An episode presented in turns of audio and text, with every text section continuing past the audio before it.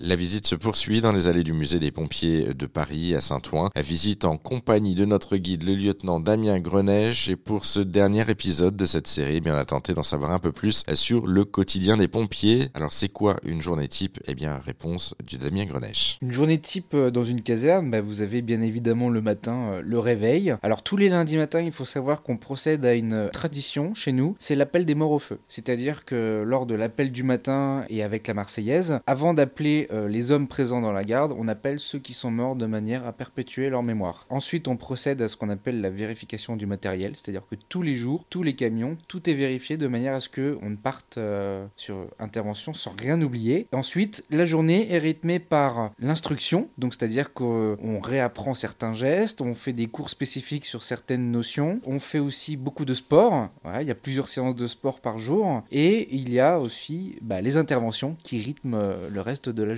Je présume que les interventions prennent aussi le pas sur euh, souvent le, reste à côté. Mais sur le sport, ça prend la majorité de votre temps. Vous parliez de répéter les gestes pour être opérationnel. C'est ça qui est le plus important aujourd'hui, en fait. Tout à fait. C'est ce qui vraiment qui nous permet de nous distinguer à l'échelle, je dirais, nationale. C'est euh, cette rigueur euh, assignée justement à la répétition des gestes. C'est le fait d'être dans l'armée qui fait aussi qu'il y a une, une rigueur peut-être plus élevée chez vous en tant que pompier de Paris. Oui, oui. La militarité a, beaucoup fait dans, la, dans le processus justement de, bah, de, de d'ériger les pompiers de Paris en tant que modèle euh, à l'échelle nationale, oui. Et juste, puisqu'on évoque les pompiers de Paris, euh, donc le corps militaire, ça a été créé donc sous Napoléon III, c'est ça, dans les années 1870 Alors non.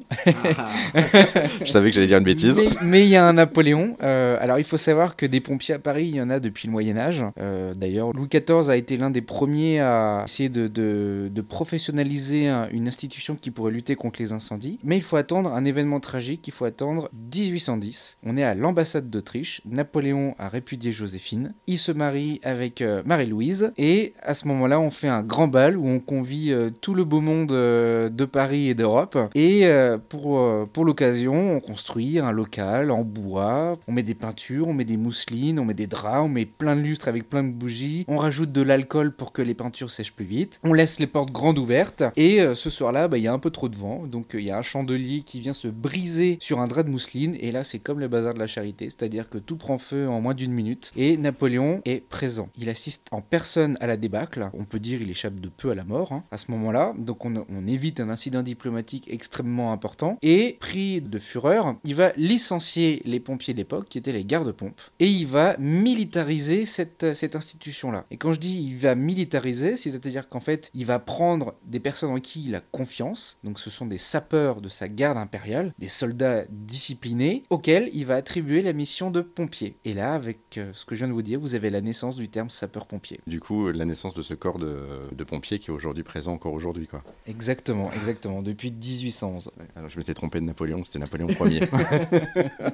Dans les autres documents euh, présentés ici, c'est un ici c'est un rapport de voyage aux États-Unis en 1885 et vous aviez cette fameuse euh, voilà cette cette innovation que découvrent nos officiers à l'époque, qui est euh, la perche, le, mat de descente, qui permet de, voilà, aux pompiers euh, de relier directement euh, leur remise en, très peu de temps. Et de notre côté, il nous a fallu quelques années pour pouvoir l'installer dans, dans, toutes nos casernes. Encore aujourd'hui, certaines casernes, les pompiers utilisent les mâts de descente. D'accord, oui, parce que c'est pas quelque chose de culturel chez nous. on était vraiment à descendre sur les, escaliers plutôt que les mains.